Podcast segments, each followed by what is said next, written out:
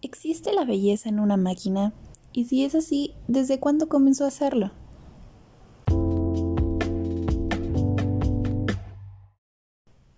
Buenos días, tardes o noches a las personas que nos escuchan en casita.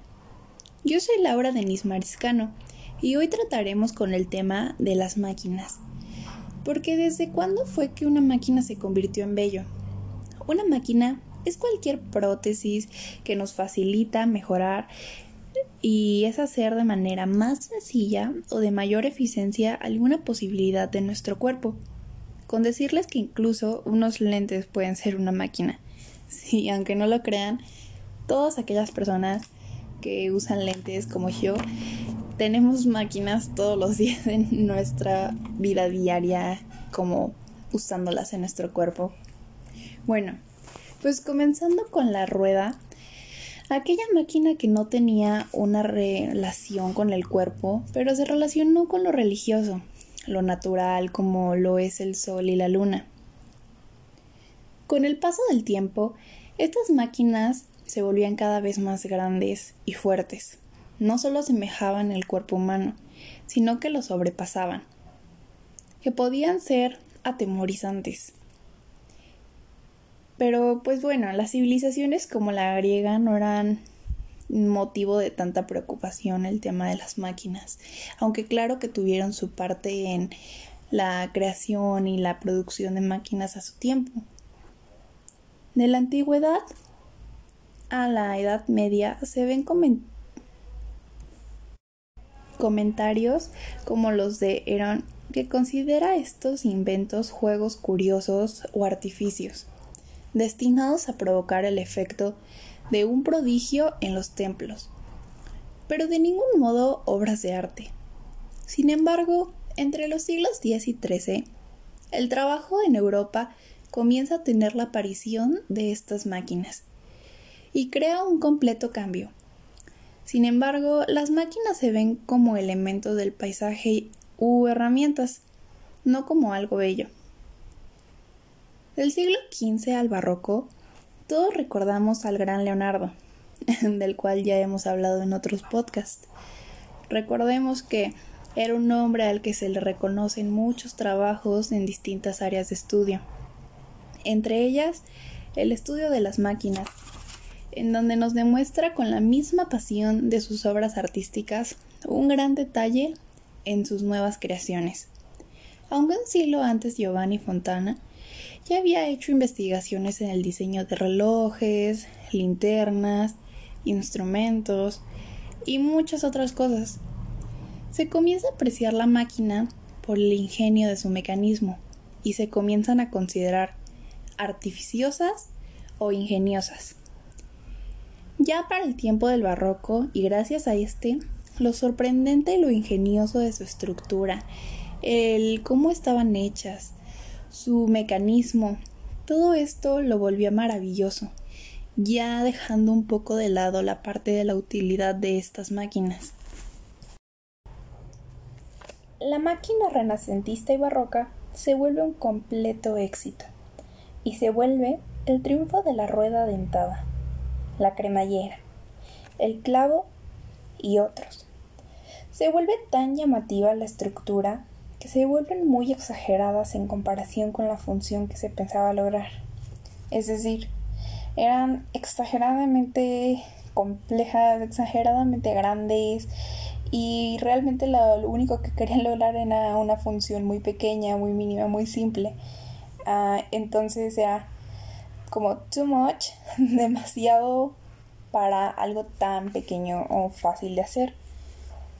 En el siglo XVIII y XIX Vimos un poco más lo estético, haciéndonos recordar los templos clásicos o la Torre Eiffel, que nos muestra arcos de inspiración clásica.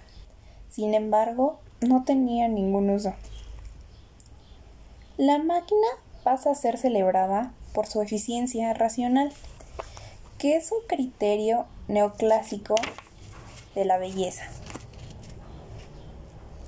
La invención de la máquina de vapor se confirma la relación de lo estético con la máquina, incluso por los poetas que recordemos que ellos expresaban su horror por las mismas.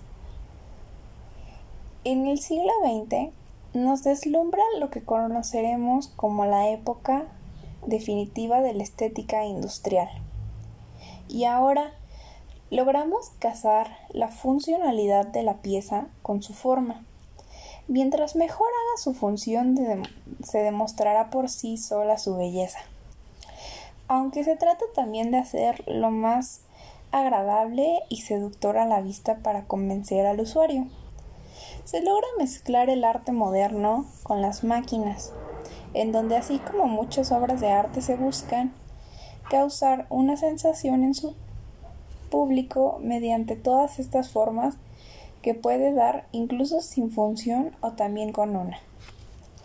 Por ejemplo, cuando hablamos de estas piezas que demuestran su propia belleza cuando funcionan, este hablamos por ejemplo de los coches que claro, yo no sé mucho de automóviles o cosas así, pero mientras más potencia tienen, mientras mejor capacidad, menos gasolina usen, etcétera, etcétera, etcétera, más bello se vuelve y también cuenta mucho la parte exterior, que también es muy bella. Entonces aquí se junta esta parte seductora para el público, pero también la utilidad y su función que por sí mismo lo hace bello. Y pasando a la pregunta de ¿la belleza de las máquinas pudo tener una ramificación que originara el nacimiento de otras estéticas como el cyberpunk? Y a mi punto de vista, pero por supuesto, creo que el el cyberpunk o incluso otras estéticas que se puedan crear de, de, la, de las máquinas se van a ver muy influenciadas por eh, todo este tema del futurismo, de las nuevas tendencias, de lo moderno, de lo llamativo, lo útil, de hacer la vida más fácil y sobre todo este se puede encontrar lo bello de la estética de estas piezas como el hecho de que funcionan a la perfección, de que todo encaja, de que todo tiene un, un orden, un porqué y el hecho de que estén perfectamente puestas para que funcionen con otras piezas y todo sea como un mecanismo de perfecto básicamente da una sensación de satisfacción que se busca mucho en el arte en algunas tendencias. Entonces yo creo que sin duda puede originar el nacimiento de nuevas estéticas como el cyberpunk. Y bueno, pues fue todo para este podcast. Espero que les haya gustado. Yo soy Laura de Mariscano y nos vemos a la próxima.